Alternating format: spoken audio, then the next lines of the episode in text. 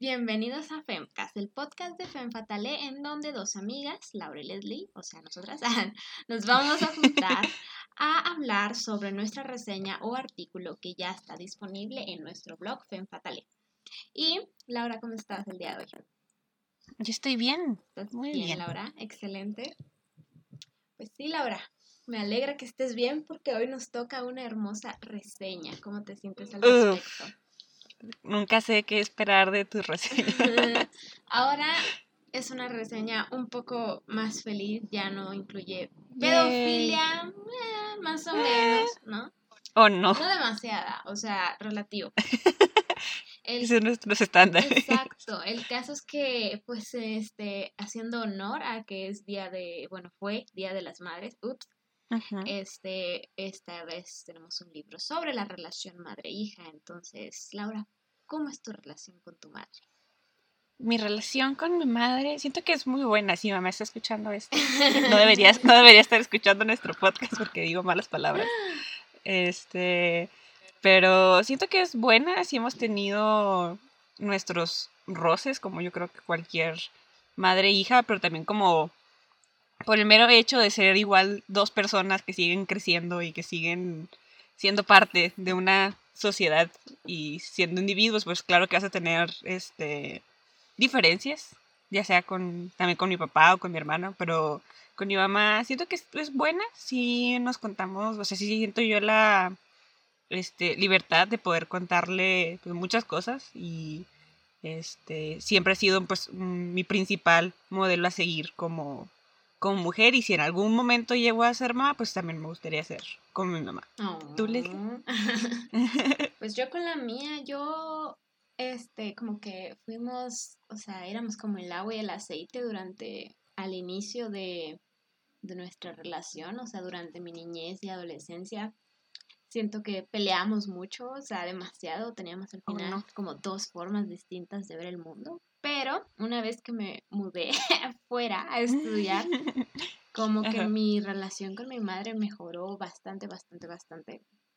Y ahora es todavía más unida, ¿no? Ya que pues las circunstancias de la vida nos hicieron como que unirnos más y de mi parte ser como más ah. empática con ella, ¿no? Y ella le tocó como entender que todo este rollo que creían que yo era como demasiado intensa, en realidad pues era un poco sobre como feminismo y así. Entonces, o sea, creo que fue como esa transformación en la cual una de las dos, como que las dos más bien, empezamos a ceder un poquito y a entender a la otra. Y pues estas bellas relaciones que tenemos tú y yo con nuestras madres, pues no se parecen a la relación que tiene nuestra protagonista con su mamá, ¿ok? Porque oh, no. en este libro, esta bella reseña que se llama Apegos Feroces por Vivian Gornick, pues básicamente la autora retrata la relación que tuvo con su madre.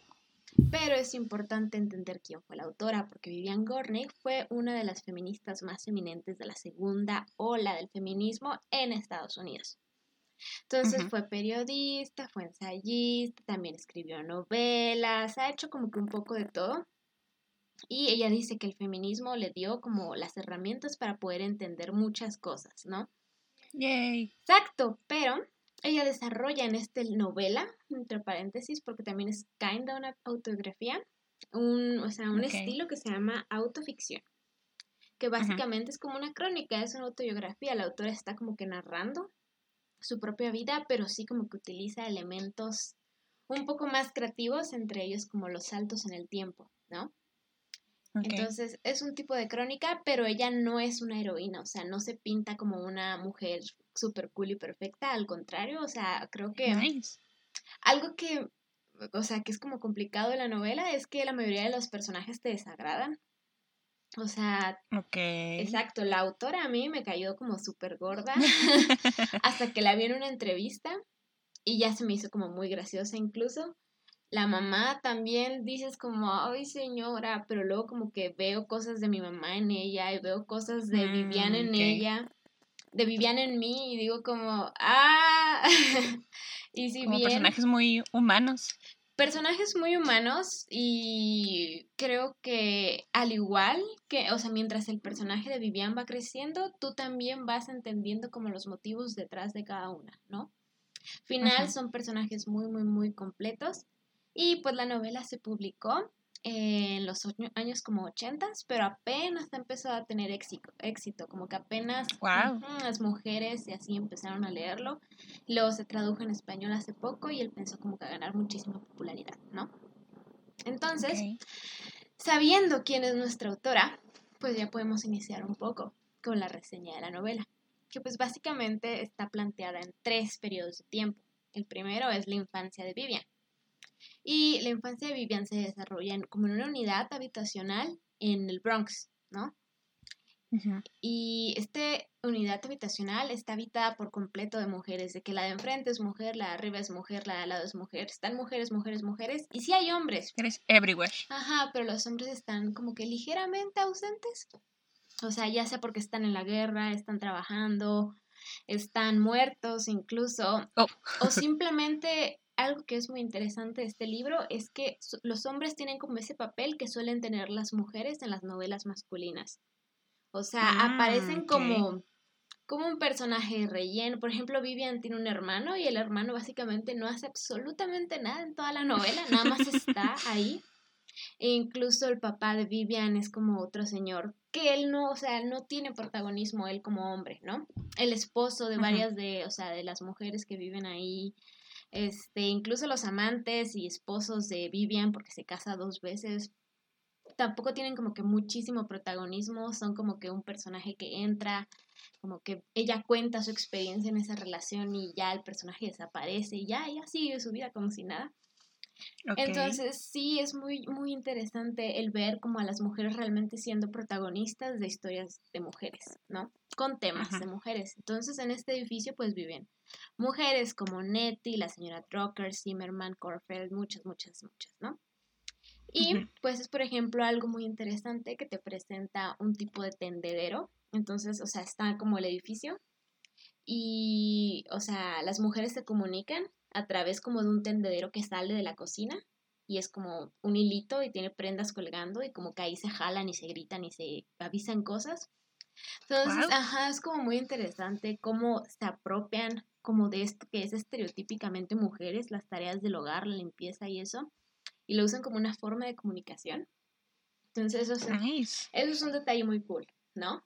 Y luego, el otro periodo de tiempo es el presente, en teoría, porque en realidad este presente ya pasó hace como 50 años, ¿no? Como 50, de hecho, Dios mío, Dios, qué horror. ¿Qué es el tiempo? ¿Qué es el tiempo?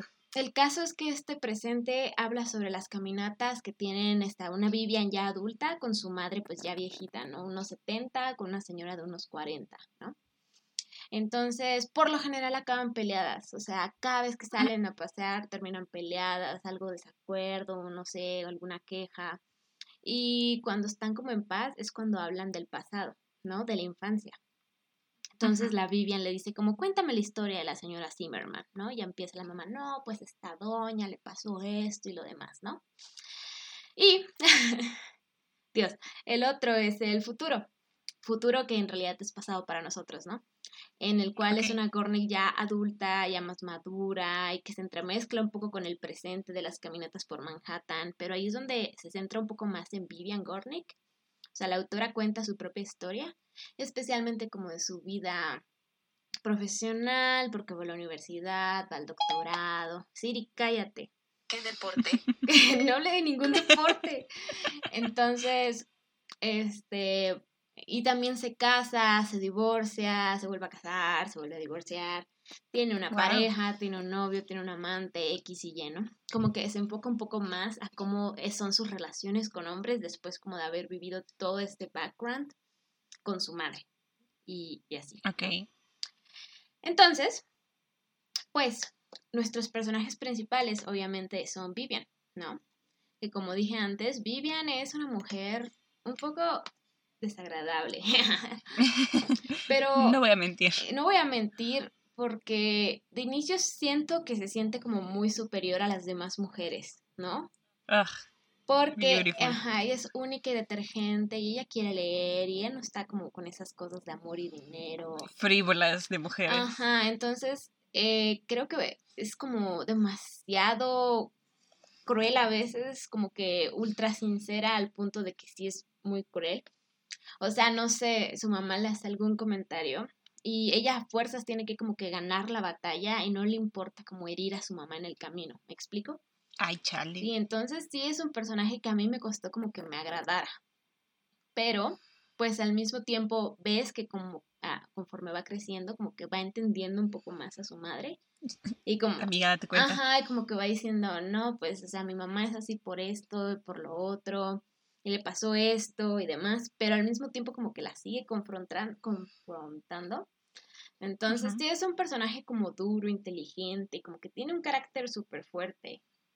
Y siente, por ejemplo, que algo que refleja mucho como su personalidad es que está platicando con una vecina que se llama Nettie, que ahorita voy a hablar de ella porque es muy importante. Y Nettie, o sea, es como que una soñadora. Entonces está como que, Ah. ay, ¿te imaginas de que yo saliera y me encontrara una caja llena de dinero? O ¿te imaginas que viniera el príncipe Harry, que no existía en ese entonces, pero hipotéticamente, y me pidiera matrimonio, ¿no? Entonces, como que cosas de ese tipo. Y ella le dice como a Vivian, como, ¿y tú qué te gustaría que te pasara? Y ella dice esto. ¿No sería maravilloso si hubiera una inundación o una epidemia o una revolución y aunque soy una niña pequeña, fueran a buscarme y me dijesen, hablas tan maravillosa- maravillosamente bien que debes sacar a la gente de este desastre? Entonces, sí. Se escucha como. No quiero caer nuevamente en estereotipos y así, pero como la morra castrosa. Ajá, o sea, como yo no quiero amor, yo no quiero dinero, lo que yo quiero es que me escuchen, ¿no? Que me presten atención. Y es, o sea, es interesante que pueda como tener ese deseo y esa aspiración con el contexto. tan temprana ajá, edad. desde tan temprana edad y con el contexto en el que vivió. O quizás es una consecuencia del contexto en el que vivió, ¿no? Entonces, una vez que es adulta, pues ella sí va a la universidad y demás, ¿no? Pero siempre se relaciona con hombres patéticos, mediocres, Oh, no. inferiores, o sea, con un exalcohólico y todas sus amigas y su mamá están como, dude, no hay, no hay futuro con ese hombre. Get away. Y ella está como, no, pero ya no es alcohólico y como que los idealiza, pero como que de alguna forma tiene que estar con un hombre con el que ella sienta que ella es superior a él. Entonces, no sé, como que está un poquito complicada su relación con los hombres. Ella dice que los hombres se asustan con una mujer como ella. Entonces se casa y el primer matrimonio se casa, ni siquiera ya sabe por qué se casa, que conoce un tipo Oh, no. medio Qué gran manera de empezar un Sí, matrimonio. o sea, conoce un tipo y es muy chistoso porque empiezan a hablar y los dos están como, sí, hay que casarnos, sí, sí, sí, y se casan. De, oh, no. Ajá, y en plena boda los dos se voltean a ver y están como, ¿por qué estamos haciendo esto? Es- es- esto ya llegó muy lejos. Ajá, como que, o sea, como que era simplemente una fantasía un poco madura y un poco estúpida que tenían. Y una vez que realmente se casan, pues obviamente ese matrimonio no funcionó, ¿no? Entonces, pues tiene romances como importantes y uno de ellos es con un viejo crush de la infancia. Pero chécate la calidad de hombre. Imagínate que tú estás saliendo con alguien y él de repente te dice, debes exorcizar el espíritu de tu padre. Tus naturalezas masculino y femenino pugnan entre sí. No eres una mujer madre. completa y yo solo puedo casarme con una mujer completa. Entonces, o sea, imagínate que de la nada te diga eso y tú así de... Pues bye, mijo". tranquilo, o sea, estamos tomando Bro, un café. chill. Ajá. Ajá. Entonces ella literal le dice como, ok, pero podemos seguir cogiendo. Y él le dice como, va, ¿no? Entonces su relación como que más duradera es con un hombre casado que se llama Joe.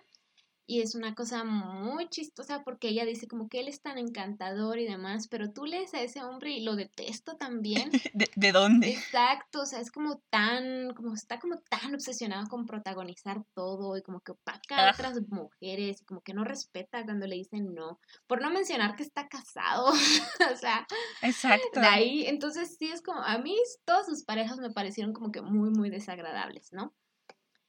Y luego, pues obviamente está la madre, y la madre también es muy interesante porque fue en su juventud como una activista política, era comunista, es judía Mm. aparte, vivía en Estados Unidos, ¿no?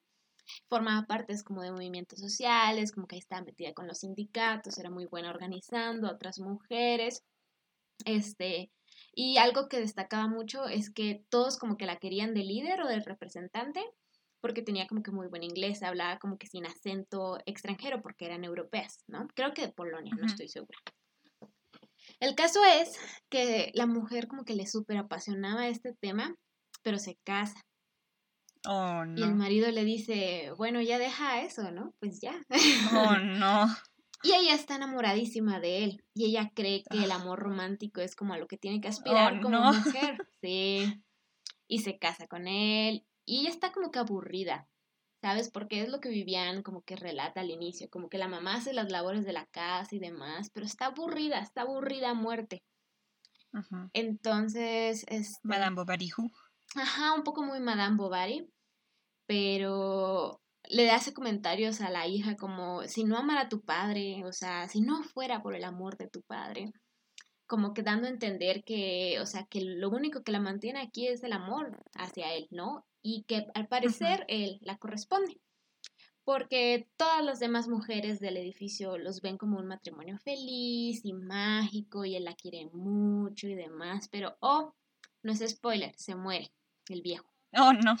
Entonces, Maldita sea. relativamente joven se muere y pues ahora la mamá le había dedicado toda su vida a ese amor romántico, a, a ese señor. Y ahora ya no lo tiene. Ahora no lo tiene, entonces ella Oh, se destruye por completo y Claro. decide dedicarse como a penar el resto de su vida por su marido.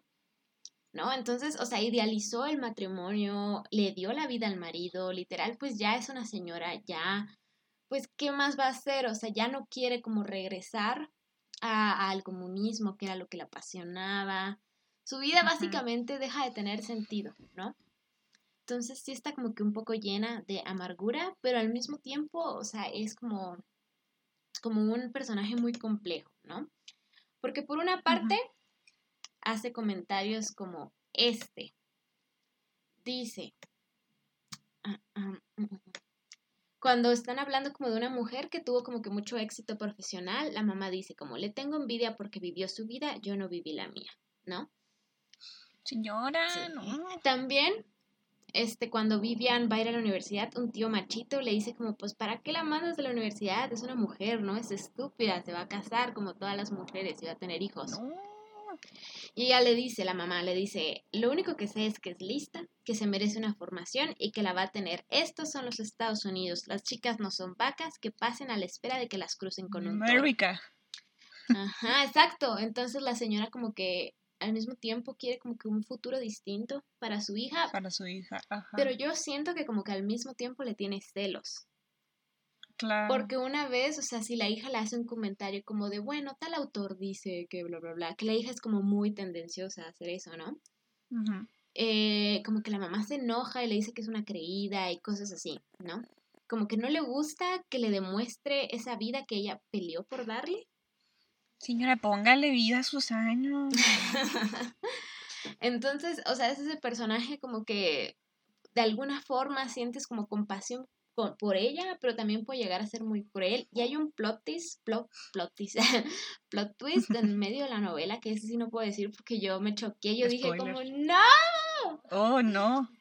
Cuando leí lo que había pasado, pero, o sea, sí, básicamente entiendes como el sufrimiento detrás de esta mujer y, o sea, no lo sé, siento que ve- puedes ver como en esa señora reflejada muchas de nuestras madres, de nuestras abuelas, Ujú. que básicamente les dijeron, lo suyo es el amor, dedíquense a eso. O las labores de la casa y ya. Ajá, y una vez que dedica toda su vida a eso y el marido se le muere, dice como, ¿y ahora qué hago? ¿No? ¿Qué va a hacer de mí? Esto no estaba en el plan. Exacto, y pues obviamente tiene que salir a trabajar y demás, pero básicamente su vida es ir a trabajar, regresar, sufrir, ir a trabajar, regresar, sufrir, ¿no? Entonces, Chale. esa es básicamente la mamá. Es todo un quite a character, dijo la Vivian sobre ella, ¿no? Y la otra personaje muy importante es Nettie, ¿ok? Porque Nettie es una vecina que se muda y enfrente es una vecina, es una mujer como que muy, muy hermosa, ¿no? O sea, de que es como cabello hermoso y joven y demás. Y ella también está casada con un vato, pero el vato muere rápidamente, ¿no? Porque es un Oh, no. batillo medio estúpido, muere en una pelea, algo así. El caso es que ella se queda sola y sin dinero, pero ella no se sume como en la tristeza como lo hace la mamá de Vivian. Al contrario, Nettie dice, pues mira, yo soy joven, yo soy guapa, yo sé cómo controlar a los hombres con mi belleza. Entonces, básicamente... Perra empoderada. Ajá, entonces básicamente ella se dedica como a tener relaciones con hombres y pues con eso sobrevive, ¿no? Y también Ay, no, es que esto ya es muy spoiler, no lo voy a decir, pero tiene un hijito y pues el hijito ve como su mamá, pues como que se mete con oh. este y con el otro, pero lo ve, o sea, la mamá no cierra la puerta, ¿me explico? Ay, señora. Sí, entonces como que pues ya el niño tiene también sus cosas, ¿no? Entonces, básicamente, la parte de la infancia de, de Vivian habla mucho como esta dicotomía en el cual está aprendiendo a ser mujer, en teoría, pero tiene como estos dos modelos, el de la madre como abnegada y el de Nettie que explota como su cuerpo para ganarle a los hombres, ¿no? Para sobrevivir. Entonces, o sea, como que Vivian no sabe a cuál, cuál mujer debe de ser. Y al final en realidad no es ninguna de las dos. Así que básicamente esta es como que eh, eh, una breve reseña de, de, todo lo que pasa. Eh, está muy interesante, o sea, siento que realmente, mm, o sea, justo como dijimos al inicio, los personajes son muy reales, son muy humanos y yo puedo distinguir como pedazos de mi madre en la madre de Vivian, pedazos míos en Vivian y siento que justo da paso como que entendamos la, a que entendamos las diferencias entre dos generaciones, que fue justo una brecha que dio paso al feminismo de la segunda ola, ¿no? Porque pues en este feminismo de la segunda ola, que es de donde viene mucha de la teoría que todavía utilizamos y que justo es una crítica que hace Vivian, este, o sea, al final pues nace como de este, bueno, pues, ok, ¿qué, ¿qué, mujer vamos a hacer? Vamos a hacer esta mujer, vamos a ser la mujer trabajadora, vamos a ser la mujer sensual, vamos a ser la mujer madre de casa. Entonces, incluso Vivian en su momento dice que pues ella veía que el ser ama de casa era como que ser algo perdido, ¿no? O sea, una vida inútil por completo que pues ya en este momento pues quizás no todo el mundo estaría como que de acuerdo con ello. Así que sí, e-, es, un libro como bastante complicado. Yo siento que aborda mucho también como la sororidad, justo como dije antes, porque conforme Vivian va creciendo, como que va entendiendo que pues su madre le enseñaron como a dedicarse a su marido pero al mismo tiempo cuestiona a la mamá de, bueno, una vez que se murió, ¿por qué no pensaste diferente? ¿Por qué no hiciste las cosas diferentes? Tú decidiste como sumirte en esta tristeza y amargura, ¿no? Que siento que, pues como que ahí le falta un poco más como de sororidad que entender que, que no es tan fácil. Más Exacto. una mujer mayor, que literal estas eran como cosas dogmáticas, cosas que no se cuestionaban para nada. Entonces sí siento que por esto el personaje de Vivian puede llegar a ser algo cruel y puede faltarle un poco de empatía y creo que por eso es más interesante todavía que sea como tan abierta Vivian al contar esa historia. Entonces yo sí siento que es como que un, libro bastante importante como para el feminismo en general. Agarraré aire. Principalmente por el protagonismo, protagonismo de las historias de, mujeres. Entonces, sí, Lara, ¿tú qué opinas? Wow, pues, o sea, ¿qué tan larga es la, novela? Es muy breve, no serán más de 200 páginas.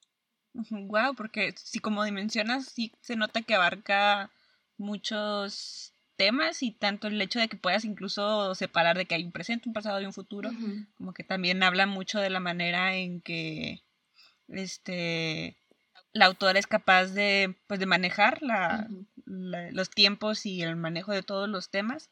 Y siento que también es muy interesante en el sentido que se presta a explorar diferentes tipos de feminidades y sobre todo también diferentes tipos de maternidades. Que, este, pues como mencionaba, estamos como que muy acostumbrados a, a, este papel de la madre abnegada que le entrega a todos sus hijos y es como que lo que se espera, entre comillas, ¿no? De, de la mujer perfecta, entre comillas. Este, y aquí, aunque sí te lo muestran, este, sí te, te, lo muestran la mamá de Vivian, pero te muestran que hay un trasfondo muchísimo más complicado detrás de esta mujer abnegada.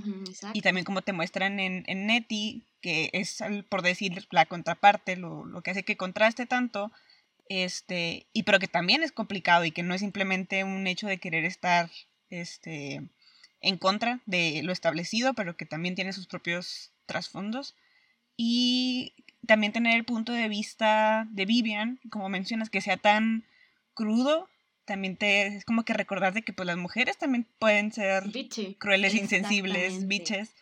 Este, y cuando vemos un personaje masculino que es así, no decimos de que, ah, que Perros es simplemente otro personaje masculino, este, bien desarrollado y bien escrito. Exacto. Eh, entonces, sí, siento que es muy interesante la, exploración dentro de una interacción social muy matriarcal.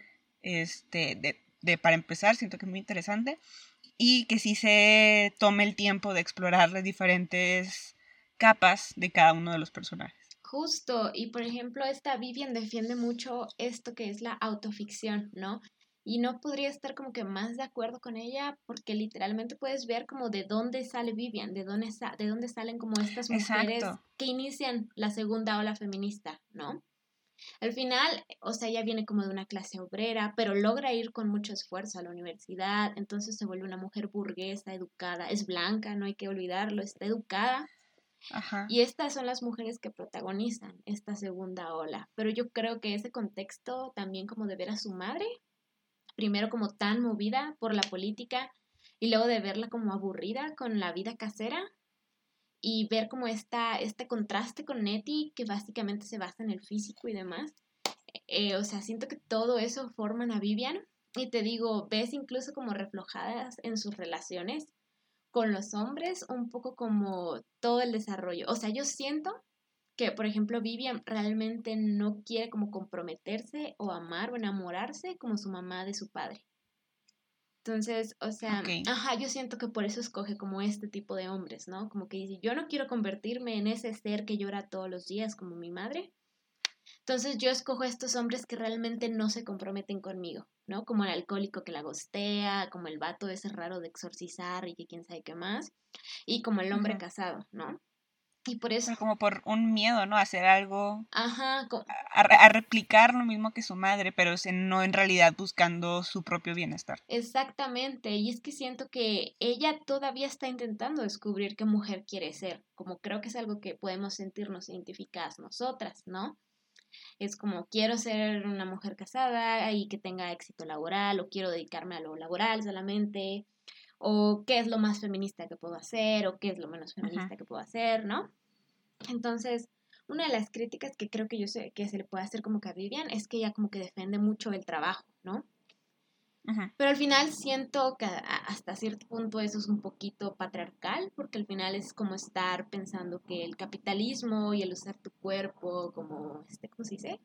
Fuerza de trabajo. Ajá, como fuerza de trabajo, básicamente es como la meta de, de, de nosotras como mujeres. No estoy como necesariamente de acuerdo que sea la única forma de empoderarse, Ajá, exacto. Eh, ella también dice, por ejemplo, que estar sola es una postura política, porque ahora ella pues se casó dos veces, se divorció, pero como que desde entonces ya, o sea, realmente ya decidió como poner a su trabajo y a la escritura y a la lectura encima de cualquier hombre y de cualquier relación. Y ella lo dice como muy explícitamente.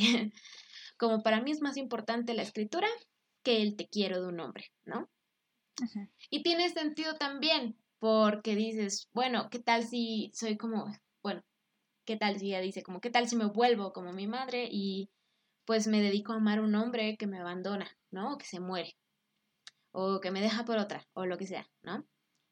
Pero pues al mismo tiempo es como, pero no necesariamente tiene que ir por ahí, ¿sabes? ¿Qué tal si realmente como que le llena el hecho de ser escritora y ensayista y todo lo demás?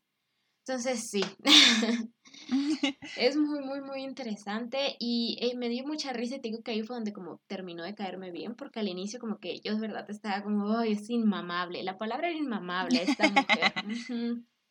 Era como, ah, fucking chill, Vivian, ¿no? Pero, ajá, la hacen una entrevista en Barcelona, creo, y ella dice como, pues como que ahora ve que su libro se hizo muy famoso, en su momento no fue famoso, y que ella relee su libro como para ver por qué había tanto como que alboroto al respecto y solita dice como, oye, sí es bueno, o sea, como que ni siquiera estaba consciente de que, de que era bueno, ¿no? Es como de, wow, ¿quién escribió este libro? Ah, fui yo, básicamente. Entonces, sí, te digo, ya como que haces las paces un poco más con ella, pero siento que ella también como que está, es que al final es la experiencia de ser mujer, como estar cuestionándote absolutamente todo. todo. Y pues, por ejemplo, una de sus últimas pronunciaciones fue sobre el Me Too, ¿no? Y básicamente, o sea, es lo que les decía ahorita, que una de las críticas que ella hace es que dice que la segunda ola, ola del feminismo fue el verdadero feminismo, lo cual yo creo que es un poco como occidental de ver, mm. porque al final, pues no sé, siento que, que, el movimiento feminista en América Latina, especialmente estos últimos años, pues ha tomado como que bastante importancia, ¿no? Y que sí, como que sí hereda y sí, como que mantiene de base varias de las teorías que se obtuvo en la segunda ola feminista. Pero dice, los siguientes movimientos no han sido propiamente dichos, más bien respuestas que recogen lo que nosotras establecimos entonces. ¿No? Ok. Sí, entonces básicamente dice que hay como que algunas mejoras, pero que realmente no llegamos muy lejos. Muchas se unieron al feminismo en aquella época y ahora tenemos el movimiento Me Too. El nuestro fue un movimiento real. Todo lo que ha ocurrido desde entonces son respuestas a lo que nosotras establecimos. Entonces, en oh, eso, ajá, yo estoy un poco como en oh, desacuerdo. ajá, exacto, porque es como creo que sí tiene razón en el hecho de que la teoría feminista de la segunda ola sigue siendo como que muy influyente en, en nosotras. Y creo que uno de los temas claves es, por ejemplo, lo de TERF, o sea, al final, eso viene de esa época, ¿no? Pero siento que sí se quedó un poco como, pues como que dirigida mucho a, Europa y Estados Unidos y está ignorando como por completo al movimiento de América Latina que se basa, que se enfoca mucho a los feminicidios, ¿no? Y todas estas, estas violencias, que no digo que no haya feminicidios en Estados Unidos y Europa, pero la cantidad es como que notoriamente... aparte son dos contextos completamente, completamente distintos, entonces sí, no sé, y por ejemplo cuando habla del Me Too, eh, habla del Me Too como solo en Estados Unidos, ¿no? Y yo no estoy segura de dónde inició el Me Too, no estoy segura de si inició en Estados Unidos, pero... Según yo, creo que sí, porque fue con todo lo de... Un director, ¿no? El productor. Harvey ajá. ajá, ese malo. Exacto. O sea, entonces, o sea, no sé, mm, o sea, no sé qué tanto podamos decir como que solo somos respuestas a ese Me Too americano, o si más bien es una experiencia global para las mujeres, pero al mismo tiempo no se puede hablar como de un feminismo global. Entonces, sí, o sea, quiero leer como sus ensayos, pero siento que sí voy a estar en como en desacuerdo con ella en varios puntos, y eso es como lo cool, o sea, poder y es que, pues, eh, vienen de todas maneras de contextos pues muy diferentes. O sea, ahorita con todo lo que está diciendo, este, me siento muy emocionada por lo que voy a decir, pero me recuerda al libro de la mística femenina, o la misticidad de la que, es un libro que estoy, la mística de la feminidad, perdón, que estoy recalcando, intentando leer porque está pesado, ¿no? Está pesado y eh, también porque pues, se nota que está escrito durante las pues, 60, este, 50, 60, en donde justamente está intentando investigar esto que define como la problemática sin nombre que aquejaba a las mujeres de clase media que se quedaban en el hogar y como que esta depresión de que quien, como mencionamos, de qué es ser mujer y mi puesto como mujer si, si, si, si, me dedico a ser simplemente una mujer de la casa, qué pasa si me salgo de mi casa, este, intento ser este, yo eh, económicamente independiente y así, pero que también una de las críticas que se le hace a la autora, una de las más grandes críticas que se le hace a la autora es que pues está hablando completamente desde su propio privilegio de que puede escoger para empezar el si es una mujer trabajadora o si se dedica este si se dedica a, a su casa y que también Betty la autora Betty eh, Friedman Friedman ah, Betty. sí sí sí este, pues eso se le critica mucho, que es como que súper partidaria del feminismo blanco, de que, ah, sí, podemos nosotras luchar este, por nuestros derechos, pero si eres una mujer, si eres una mujer sí, si eres una mujer blanca privilegiada. Que no estoy demeritando el gran papel de Betty de su libro para el desarrollo de la segunda ola del feminismo, pero que ya intentando ponerlo en un contexto actual, se queda lejos. Sinceramente corto. Exacto. Y es que al final, creo que la segunda ola feminista sí fue en primer lugar blanca, burguesa y hetero. porque, o sea, le hicieron muchísimo de todos como para incluir a las lesbianas, ¿no? Y obviamente lo hicieron todavía más de todos para incluir a las, las mujeres como mujeres trans, ¿no? Entonces, o sea, creo que es ahí como donde nosotras como feministas actuales tenemos que cuestionarnos como esa teoría y algo que, que, que, yo aprendí en mis clases de África y Medio Oriente, siempre hablo de ellas porque las amé, toda mi carrera valió la pena por ellas. Y esta horrible falta de empleo también. siempre me acuerdo de ah, mis clases de África, qué hermosas eran.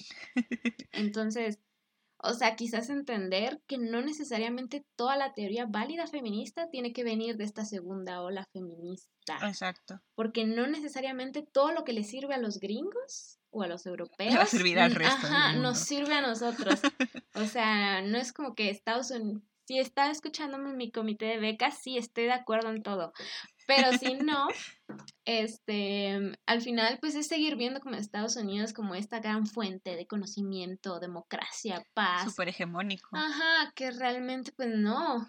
o sea, creo que estar como en un momento en el cual nos cuestionemos al hegemón es como un gran avance. Claro que nos sigue aplastando con su horrible poder y dinero, pero ya no estamos de acuerdo. Entonces, sí, Laura, este es Apegos Feroces, que me gusta más como lo puso en inglés, que creo que es Fierce, Attachments, que siento que como que queda un poco más, no me gustó tanto esa traducción.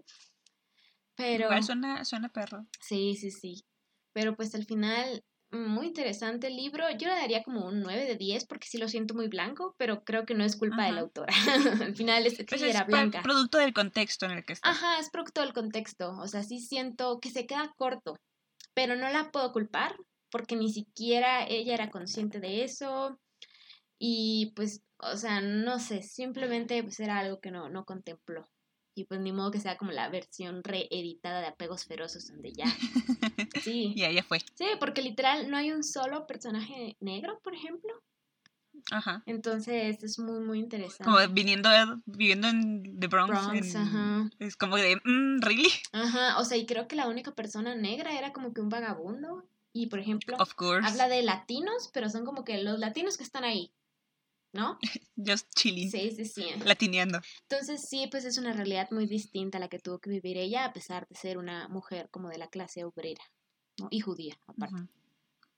Pues suena bastante interesante y que sí se presta a explorar este cada uno de los personajes a, profundidad y o sea, más bien darle pie al lector para que lo haga por sus propios méritos. O sea, o sea, que te pone la, la the whole picture del personaje para que tú ya seas quien decide de no, pues sí aprendo, este, puedo retomar esto de ella, puedo criticarle esto a ella, etcétera. Mm, exacto, o sea, siento que, que lo cool es el estar en desacuerdo con, con Vivian.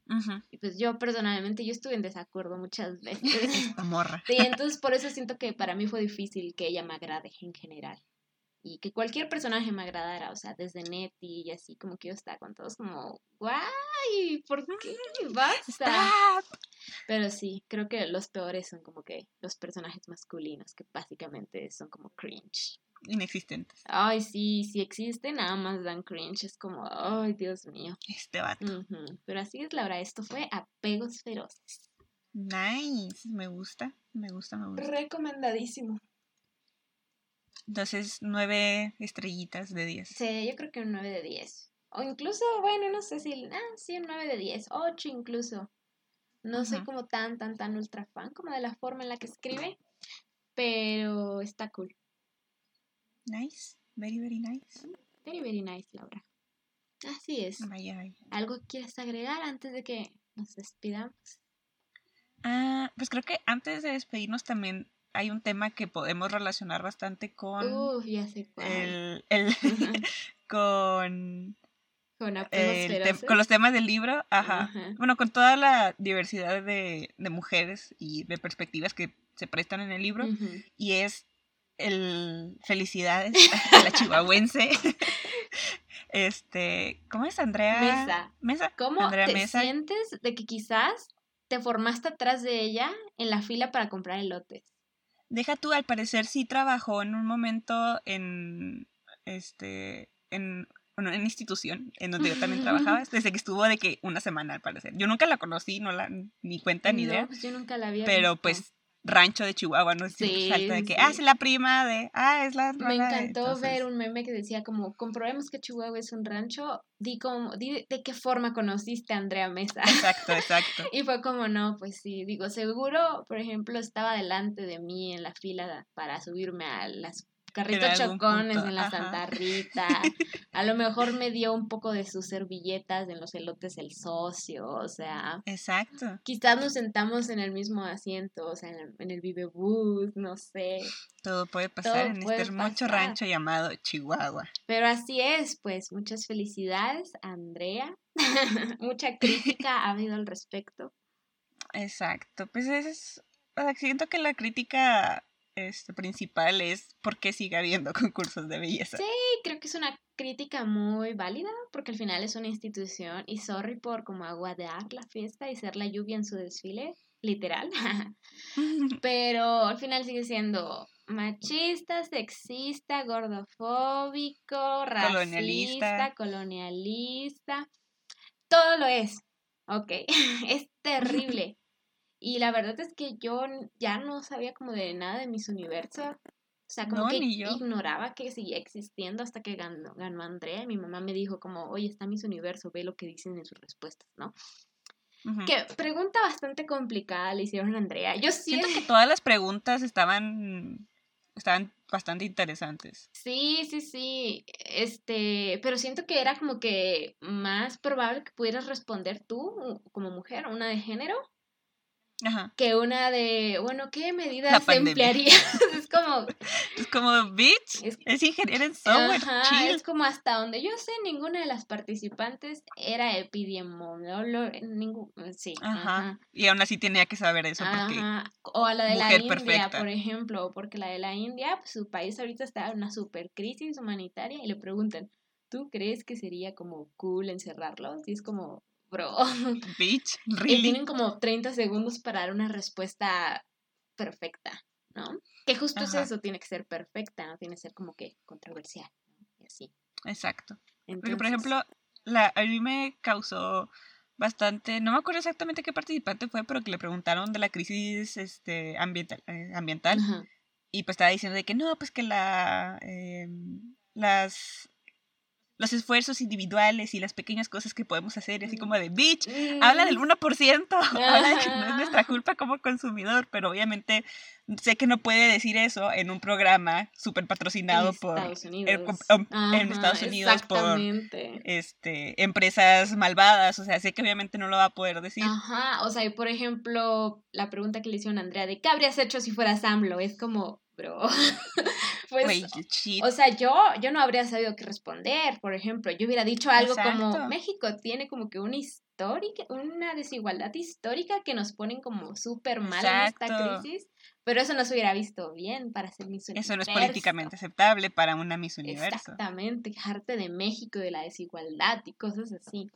Entonces, sí, o sea, creo que la, la cosa es como felicidades Andrea. Creo que me hace feliz verla muy feliz y ver mujeres cumpliendo sus sueños. No es un sueño que yo comparta, eso sí. Exacto.